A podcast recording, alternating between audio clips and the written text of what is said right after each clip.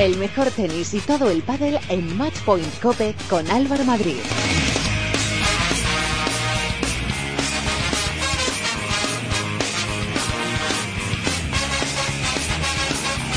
Hola, ¿qué tal? ¿Cómo estáis? Bienvenidos a vuestro programa especializado en tenis y en pádel de cope.es. Bienvenidos al capítulo 69 de Matchpoint Cope. Semana de Wita Finals, semana de Copa de Maestras y decepción para Garbiñe Muguruza que no pudo pasar de la fase de grupos. De los tres partidos que jugó, solo pudo ganar uno de ellos, pero ya cuando no tenía posibilidades de meterse en semifinales. Garbiñe, que venía arrastrando unos problemas en el tobillo desde el Master 1000 de Shanghai, da por finalizada su temporada y para para recuperarse de esa lesión en el tobillo. El título de maestra de maestras se lo acabó llevando la eslovaca Dominika Cibulkova después de ganar en la final al actual número uno del mundo, Angelique Kerber. Además, esta semana se han disputado otros dos torneos masculinos en Viena y en Basilea, donde lo más destacado en cuanto a españoles se refiere es que David Ferrer llegó a las semifinales en Austria, donde se iba a ver las caras con Andy Murray, pero no pudo ni saltar a la pista por una lesión en su pierna izquierda. En pádel esta semana se ha disputado el Open de Zaragoza, donde los número uno no dieron su brazo a torcer. Vela y Lima y Alejandra Salazar y Marta Marrero se llevaron el torneo en categoría masculina y femenina respectivamente. Recuerdo que podéis poneros en contacto con nosotros. Estamos en Twitter, en arroba matchpointcope y en Facebook nos podréis encontrar en nuestro muro oficial en facebook.com barra matchpointcope. Ahora vamos a repasar todo lo que ha pasado esta semana con la ayuda de Alberto Arau.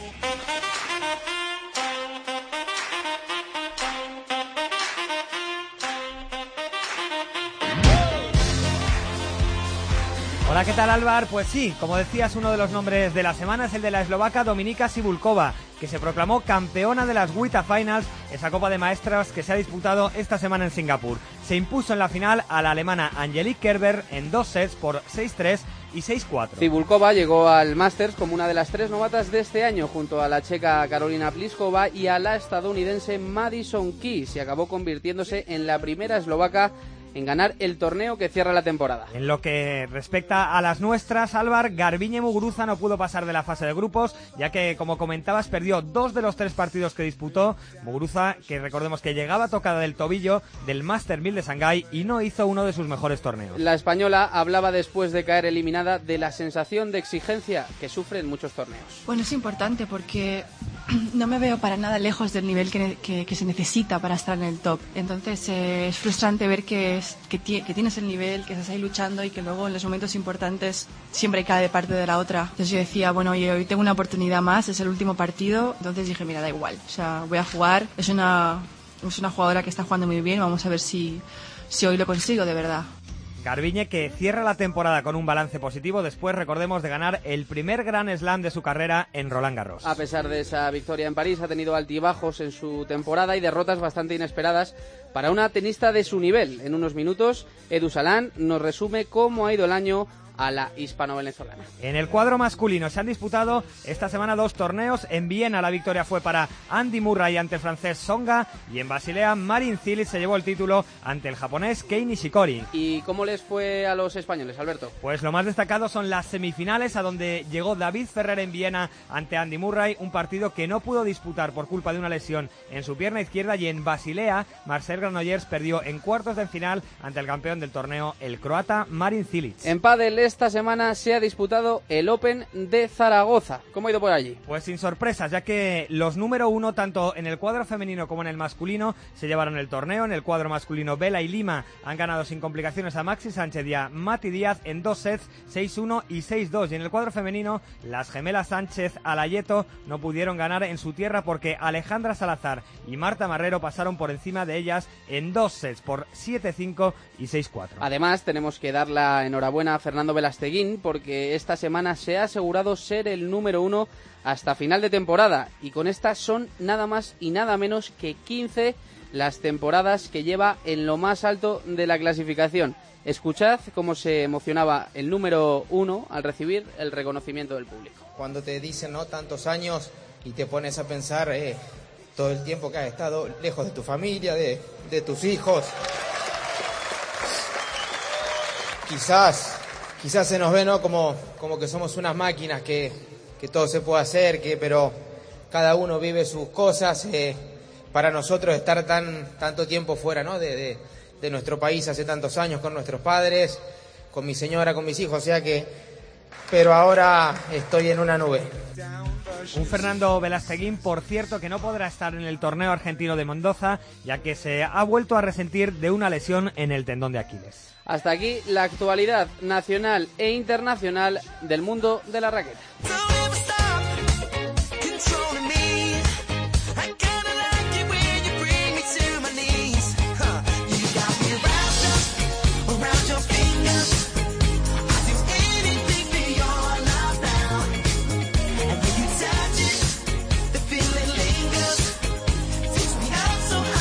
Bueno, pues abrimos el tiempo de opinión de este capítulo 69. Tengo aquí a mi lado a un ocupado experto en tenis de la cadena COPE, Ángel García. Hola, Angelito. Muy buenas. y también nos escucha Pedro Gutiérrez, redactor de Tennis Topic. Hola, Pedro. Hola, ¿qué tal? Bueno, y simplemente quiero tocar dos temas eh, con vosotros. El primero es la Copa de Maestros que ha hecho Garbiñe, que pese a llegar tocada de, de Singapur, todos esperamos, esperábamos un, un poquito más de ella, ¿no? Yo sinceramente no esperaba más. Eh, creo que, que Garbiñe hace tiempo que puso fin a, a su temporada.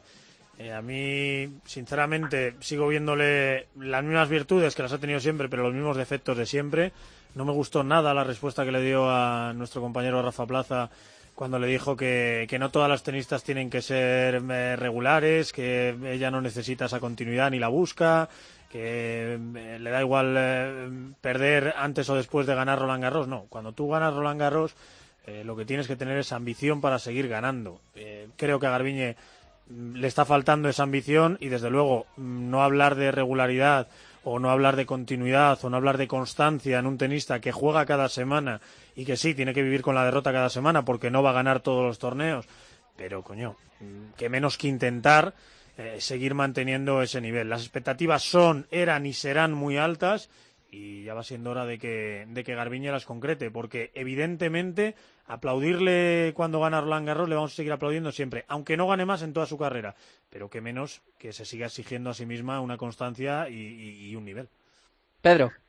Me sumo totalmente a, a lo que ha dicho Angelito, sobre todo en lo que es resignación antes de empezar un torneo de maestras. O sea, yo cuando lo leí me quedé muy sorprendido también, porque dije, madre mía, si estamos ya adoptando la postura de resignarnos, de decir, bueno, no tengo por qué ganar todas las semanas, no tengo por qué jugar bien todas las semanas, si tengo que elegir entre ser una jugadora que haga un magnífico torneo al año y ganar un gran slam y luego hacer el desastre durante el resto del año, prefiero eso que ser muy constante.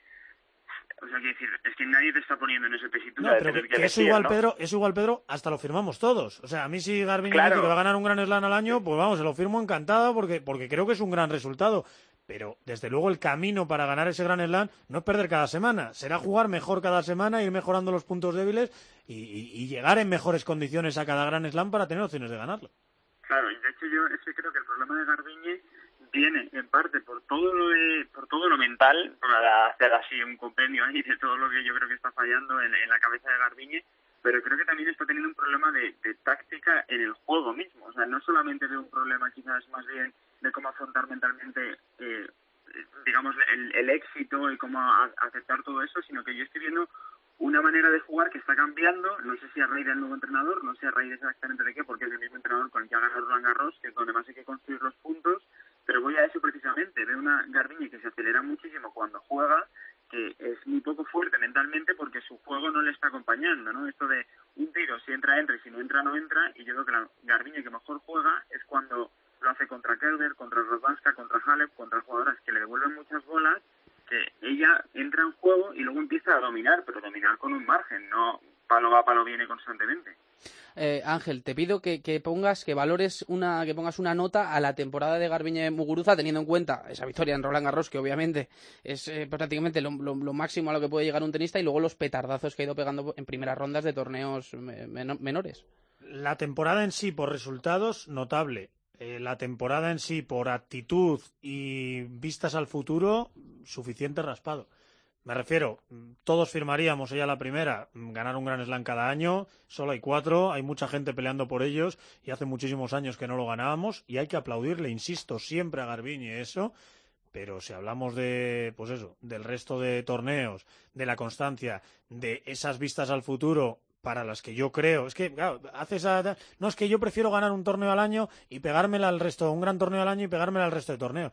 Es que nadie te asegura que para ganar un torneo al año o sea, que, gana, que vas a ganar ese torneo al año pegándote al resto de torneos. Y lo que sí te aseguro es que tiene muchas más opciones de ganar ese gran torneo al año si en el resto de torneos mantienes una continuidad. Así que repito, notable por resultados, mm, suficiente raspado por actitud y, previsión de futuro. Pedro, ¿qué nota la pones tú? Bueno, yo la pondría un notable. Más o menos, bueno, es decir, claro, si miramos Roland Garros, sobresaliente, obviamente. Pero si miramos el resto del año, eh, baja. Entonces yo creo que la media quedaría un poco en un notable teniendo en cuenta que Garbiñe jugar bien, jugar bien, ha jugado en Roland Garros, jugó bien en Miami, aunque se encontró pronto con Azarenka, y bueno, luego semifinales en Roma, Cincinnati, pero ya está. O sea, has, hecho bien torneos puntuables cuatro en todo el año. Entonces teniendo en cuenta que se juega todas las semanas en el circuito de tenis, yo creo que para estar en un, en un nivel top eh, dentro del circuito yo creo que hace falta más. Nadie está pidiendo que Garbiñe alcance todas las finales de todo, durante todo el año en todas las superficies. Pero es quizás un poco más de una, una línea, ¿no? Es decir, no ganar Roland Garros y de repente desaparecer hasta, bueno, todavía no ha vuelto a aparecer, podríamos decir. Sí. Bueno, pues la conclusión que saco yo, dos de los tíos que más saben de tenis de este país, dos notables. Entonces yo creo que la caen demasiados palos, ¿no? Sí, pero insisto, es que se gana los piropos, pero creo que también se gana los palos y hay que ser muy muy muy claro. Eh, nadie le va a exigir a Garbiñe Muruza, yo el primero, por eso me extraña cuando veo algunos titulares y veo algunas cosas, ser Rafa Nadal. Pero lo que ha hecho Nadal es absolutamente imposible, la continuidad y la regularidad que ha tenido Nadal durante 10 años, imposible. Pero que menos que, que, competir, que menos que, no ir a algunos torneos prácticamente con, con, con, la resignación, como dice Pedro, de, de, ir a perder. Pero Ángel, tú, piensas tú fíjate lo que, lo que comentabas antes, las declaraciones estas que ha hecho en el torneo de Singapur, las ha hecho antes de empezar el torneo. O sea, es como que hablaba resignada de, bueno, venir aquí a ver qué tal, pero bueno, como que tampoco hay que ser constante. Esto, si me dices ya acabado el torneo, analizando todo el año, lo puedo entender, pero justamente antes del torneo de maestras, como adoptar esas aptitudes así tan tan de resignación y sorprende. Es poner la venda antes de, la herida. Pero otra cosa también, yo creo que hay que tener en cuenta que eh, ganar un gran slam como Roland Garros, eso a nivel mental eh, luego te puede pasar factura y luego te, te puedes sentir más presionada y luego pegar esos petardados en primera ronda. Eso le ha pasado, que eso le ha pasado a mucha gente, que es evidente. Por eso que, tampoco hay que matarla por, Pero que a Garbiñe ya le pasó el año pasado y debía haber aprendido cuando hizo un gran Roland Garros y luego eh, navegó, le pasó después de Wimbledon, eso hace dos años, le pasó el año pasado después de Wimbledon entonces, ya mm, lo único que hay que pedirle a Garbiñe es que dé un paso adelante. Que es una extraordinaria tenista, lo sabemos todos. Que la hemos aplaudido a rabiar y seguiremos aplaudiéndola, lo sabemos todos. Pero, coño, que menos que vayas mejorando. Y para mejorar, lo mínimo que te puedes exigir es constancia.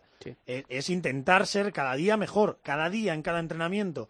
No me vale que digas, no, yo es que va, con ganar un gran torneo, sí, este año te ha salido. A ver si el siguiente te sale jugando como estás jugando a final de temporada. Pedro, remata precisamente todo esto que estamos comentando, ella lo tiene en su cabeza porque si algo sabemos de Garbiñe y Muguruza es que tiene muchísimas aspiraciones, se presiona muchísimo sobre sí misma y yo creo que esa presión la está bloqueando. Creo que tiene que relajarse, dejar de presionarse, afrontar el juego con mucho más, o sea, como que una temporada mucho más a un, pensamiento como de construcción, no empezar Wimbledon pensando que defiendes puntos, sino empezar Wimbledon sabiendo que, oye, estupendo, juego otro Gran Slam, voy a jugar Wimbledon, si me dio bien y a ver si me sale un gran torneo, ¿no? Es decir, una visión un poco más positiva y luego yo insisto, creo que Garbiñe tiene que adaptar su juego teniendo en cuenta que si al final miramos quién ha tenido éxito esta temporada y encontramos nombres como Kerber, como Halep, como Radvanska, como Zibulkova, como Kunesova, como Azarenka, vemos jugadoras que no son del patrón este que se ha llevado los las últimas temporadas de muy agresivo. O sea, no estamos viendo tanta Vitova o jugadoras o, jugadoras en ese plan. Entonces yo creo que el, tenis está yendo hacia una línea un poco más de constancia y creo que Garbiñe tiene un tenis agresivo pero que puede ser constante y tiene que recuperar esa faceta de su juego si quiere realmente estar en, en el top ten, ¿no? Porque si tú a Garbiñe que sé que esto es una crítica un poco absurda, pero si tú a Garbiñe le quitas los puntos de Roland Garros, se nos va al top 20, que está muy bien, pero que desde luego no es donde podría estar. Bueno, pues seguiremos viendo ya la temporada que viene cómo le va a Garbiñe Muguruza. Ángel, eh, Pedro, muchas gracias por estar con nosotros. ¿eh? Un abrazo fuerte. A vosotros.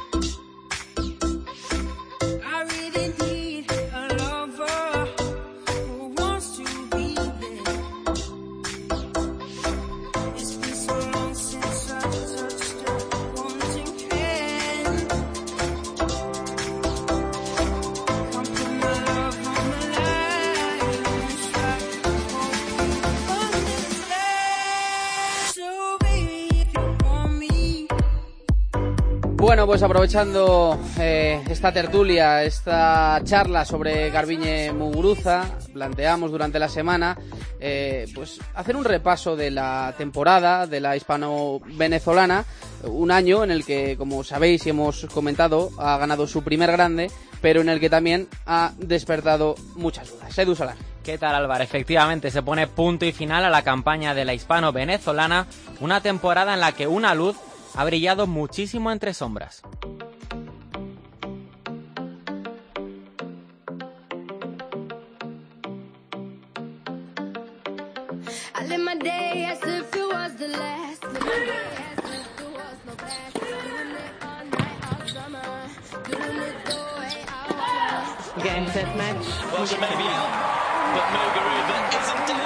Son los últimos golpes de Garbiñe en este 2016, la victoria frente a Kuznetsova en la Copa de Maestras de Singapur. Una victoria que, pese a ser inútil, aliviaba en cierto modo un año duro para Garbiñe Muguruza. Me siento muy bien. Este torneo fue muy duro para mí. Ganar el último partido ante una rival difícil que está jugando muy bien como es Beta hace que sea incluso mejor. En los últimos meses en los que no sabía si me clasificaba o no, ha sido un año difícil, sin duda. Garbiñe se despedía de una temporada que comenzaba ya por el mes de enero con el Open de Australia. Y comenzaba con derrota. Nuestra tenista caía en tercera ronda frente a Bárbara Strikova. Muguruza reconocía en rueda de prensa su mal partido y el buen hacer de su rival. No ha sido mi mejor versión. Un mal día en la oficina, pero creo que Bárbara jugó muy bien y no puede encontrar mi juego. Se la suponía con un mejor resultado, pero siendo pronto en la temporada, habría que esperar a ver su rendimiento para juzgar su verdadero nivel de tenis. Aunque las dudas vendrían más en el aspecto psicológico. En la derrota frente a Petkovic en Doha, las cámaras pillaron eh, este tiempo muerto en el que su entrenador, Sam Sumik, le, le pedía más esfuerzo. Atentos. Yo no. Yo no. Yo no me quiero morir por la bola. Yo no. Yo no me quiero morir por la bola. Yo no, decía Garbiñe Muguruza. Esta desesperación en la pista de Garbiñe no auguraba una buena gira por Estados Unidos. Y no lo fue, pese a que era uno de sus torneos preferidos, Garbiñe caía en primera ronda de Indian Wells llegando al llanto en otro tiempo en otro tiempo muerto con su entrenador. Y una semana más tarde en Miami volvía a perder en los primeros días, esta vez ante Azarenka. Se cerraba así un decepcionante inicio de temporada en pista dura que cambiaría de cara por completo en la tierra batida.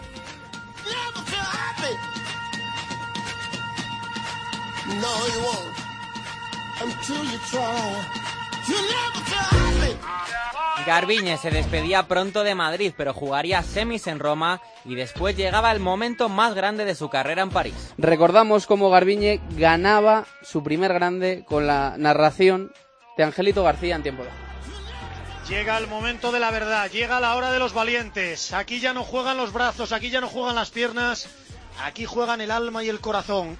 Vamos a ver si entra el primero. Es importante, es importante que entren estos primeros. Y entra la derecha cruzada, la que también no funcionó durante todo el partido, pero va a entrar, va a entrar ese globo de Serena, no se marchó. se marchó y 30-0. Se marchó y 30-0. Mamma mía. Qué ovarios que decía antes Erifrad está demostrando Garbiñe Muguruza. Entra primero y ataca con el revés al mano. Sube Serena. Vamos a ver esa volea. Va a llegar Serena de nuevo. Ese se ha marchado, ha entrado. Se ha marchado, ha entrado. La pitan dentro, la pitan dentro. Baja Pascal María. Dime que se ha ido. Se marchó, se marchó, se marchó. Tres bolas de campeonato. Entra profundo, se juega a la derecha. Serena Williams, que ataca de nuevo con el revés a dos manos. Pero Garbiñe le dice: Aquí estoy yo para devolvértelo. Se defiende como puede con la derecha. Entra a media pista Serena con la derecha. La quiere pasar con un globo de revés Garbiñe. Va a entrar y entró. Va a entrar y entró. Yo creo que se ha acabado. Va a entrar y entró. Yo creo que se ha acabado. Aplaude Serena Williams. 22 años Enorme. y campeona de Roland Garros. 22 años y se, entrena, se estrena nada menos que ante Serena Williams la tenista más dominante de la historia. Primero Santana Jimeno, luego Arancha Bruguera, más tarde Moya Costa Ferrero, hasta que llegó el monstruo, llegó un tal Rafa Nadal y hoy escribe su nombre en esa lista dorada, Garbiñe Muguruza Blanco. Llegó el primero, ya eres campeona de Gran Slam, pero no será el último, ganarás más. Enhorabuena Garbiñe, acabas de ganar tu primer Gran Slam con 22 añitos. Pues la ganadora de 22 añitos después hablaba con Cope sobre este gran hito. Me he quedado en shock tres segundos diciendo, ay Dios, es buena, es mala, es buena, es mala. Hasta que el juez árbitro ha dicho juego set y partido Muguruza y entonces ahí ya pues se metió al suelo como una niña pequeña. Costado, eh, aquí tienes un premio a todo el esfuerzo pues eh, que has puesto en ello. Grand Slam y más Roland Garros es, es un sueño para mí, para todos y para mí en especial seguro, así que ya lo puedo tachar de la lista y ojalá lo pueda volver a, a tenerlo.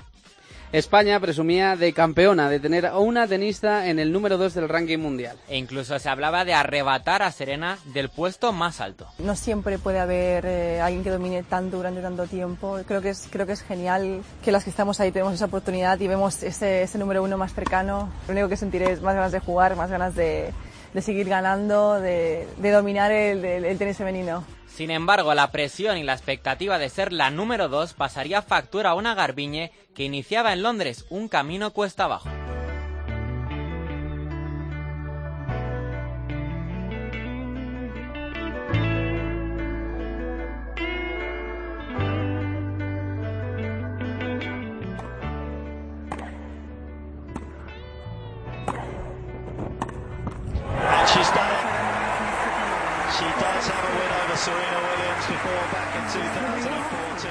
Fue la sorpresa de la temporada. La última finalista de Wimbledon caía a las primeras de cambio con la eslovaca Cepelova. Pero más sorprendentes eran sus declaraciones en rueda de prensa, quitándole importancia a la derrota.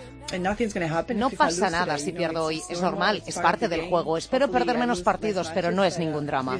Este conformismo de Garbiñe despertaba los primeros debates sobre su irregularidad en el circuito y también sobre su actitud. Pero con los Juegos Olímpicos de Río de Janeiro, España veía en Garbiñe una opción muy segura de medalla. Muguruza dominaba en su estreno hasta que en tercera ronda Mónica Puig, quien se acabaría colgando el oro, le daba una auténtica paliza con un doble 6-1. Y el conformismo de la derrota se repetía. Garbiñe destacaba la experiencia obviando el fracaso. La experiencia de Río fue muy buena porque bueno, eran mis primeras Olimpiadas, así que muy contenta de ser afortunada y, de, y ojalá pueda volver a Tokio 2020. Con el último grande por jugarse, Muguruza parecía recuperar su mejor versión, llegando a semifinales en Cincinnati. Un buen resultado que disipaba algo las dudas antes del US Open. Pero el guion no cambió, Álvar. Garbiñe no encadenaría más de dos victorias consecutivas el resto de la temporada. De nuevo, caía a las primeras de cambio ante Sebastova y su poca exigencia pasaba otra vez por los micrófonos de la sala de prensa. Yo creo que las, las, derrotas siempre te afectan un poco, son tristes, pero puede haber jugado mejor. Hombre, siempre hubiese querido llegar más lejos, pero no, no le voy a dar muchas vueltas, la verdad. Los malos resultados se repetirían en la última gira asiática, lesion lesionándose el tobillo en Linz, pero disputando la Copa de Maestras para cerrar el año. Baby,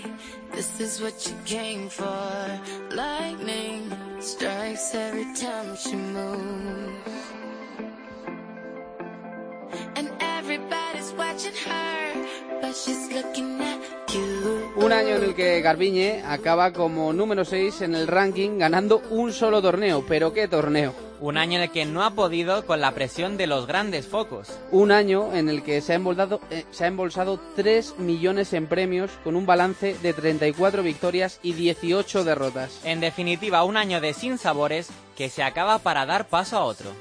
El 2017 no se sabe qué va a pasar. Ojalá sea otro año de Garbiñe. Yo creo que este año ha sido muy positivo, igual que el anterior.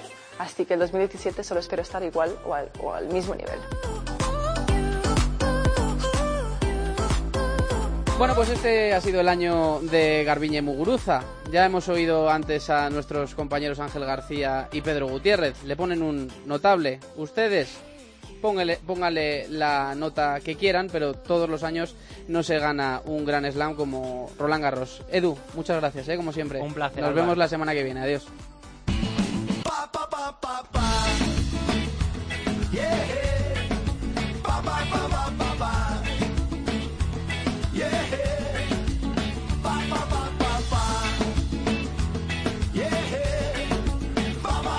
Contacta con nosotros. Estamos en Twitter en arroba matchpointcope y en Facebook nos puedes encontrar en nuestro muro oficial facebook.com barra matchpointcope.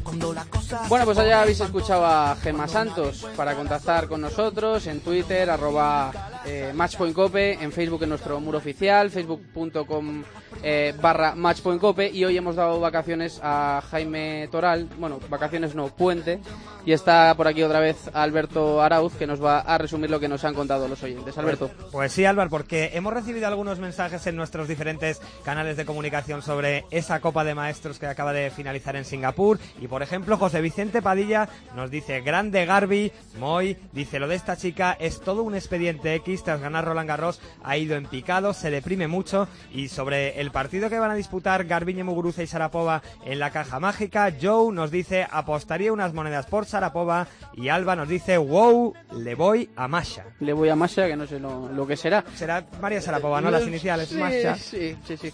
Que hay que ver, es que estaba pensando, porque igual este partido está ahí un poquito en el aire, porque hay que ver si Garbiñe se recupera o no de esas molestias que tiene en el tobillo, y de momento se ha suspendido. Está en el aire todavía la fecha, pero en principio parece que no vamos a ver a Sarapova y a Garbiñe aquí en Madrid. Vaya, hombre. Eh, Alberto, cerramos con las encuestas. Pues mira, Álvaro, a raíz de las dos impresionantes finales del Open de Zaragoza de Padel, preguntamos quién pensaban que se las iba a llevar.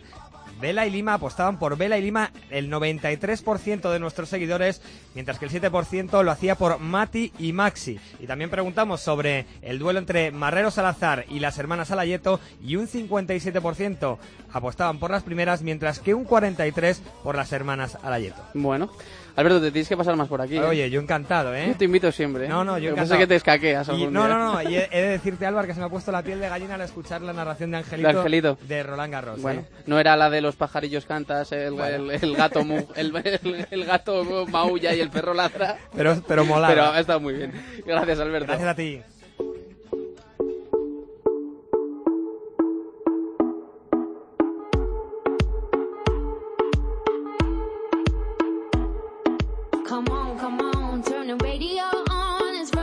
Bueno, y antes de acabar, como cada semana, eh, terminamos con el consejo de pádel a cargo de nuestro entrenador de cabecera, Rodrigo Vide. Tú dirás. Hola Álvar, siguiendo un poco la recomendación de la semana pasada, para todos aquellos eh, amigos, alumnos y, jugadores que, que les guste mucho jugar tiros fuertes, eh, recuerden una cosa, hay una red de por medio y siempre que pongan la bola de ustedes por debajo de la red, a los pies de su rival, este deberá jugar siempre para arriba, por lo tanto no los va a poder atacar. De esa manera lo que van a lograr es que la pelota del rival va a venir medianamente fácil y ustedes podrán seguir dominando el juego. Les mando un saludo y nos vemos la semana que viene. Bueno, pues muchas gracias, Rodri. Lo pondremos en práctica.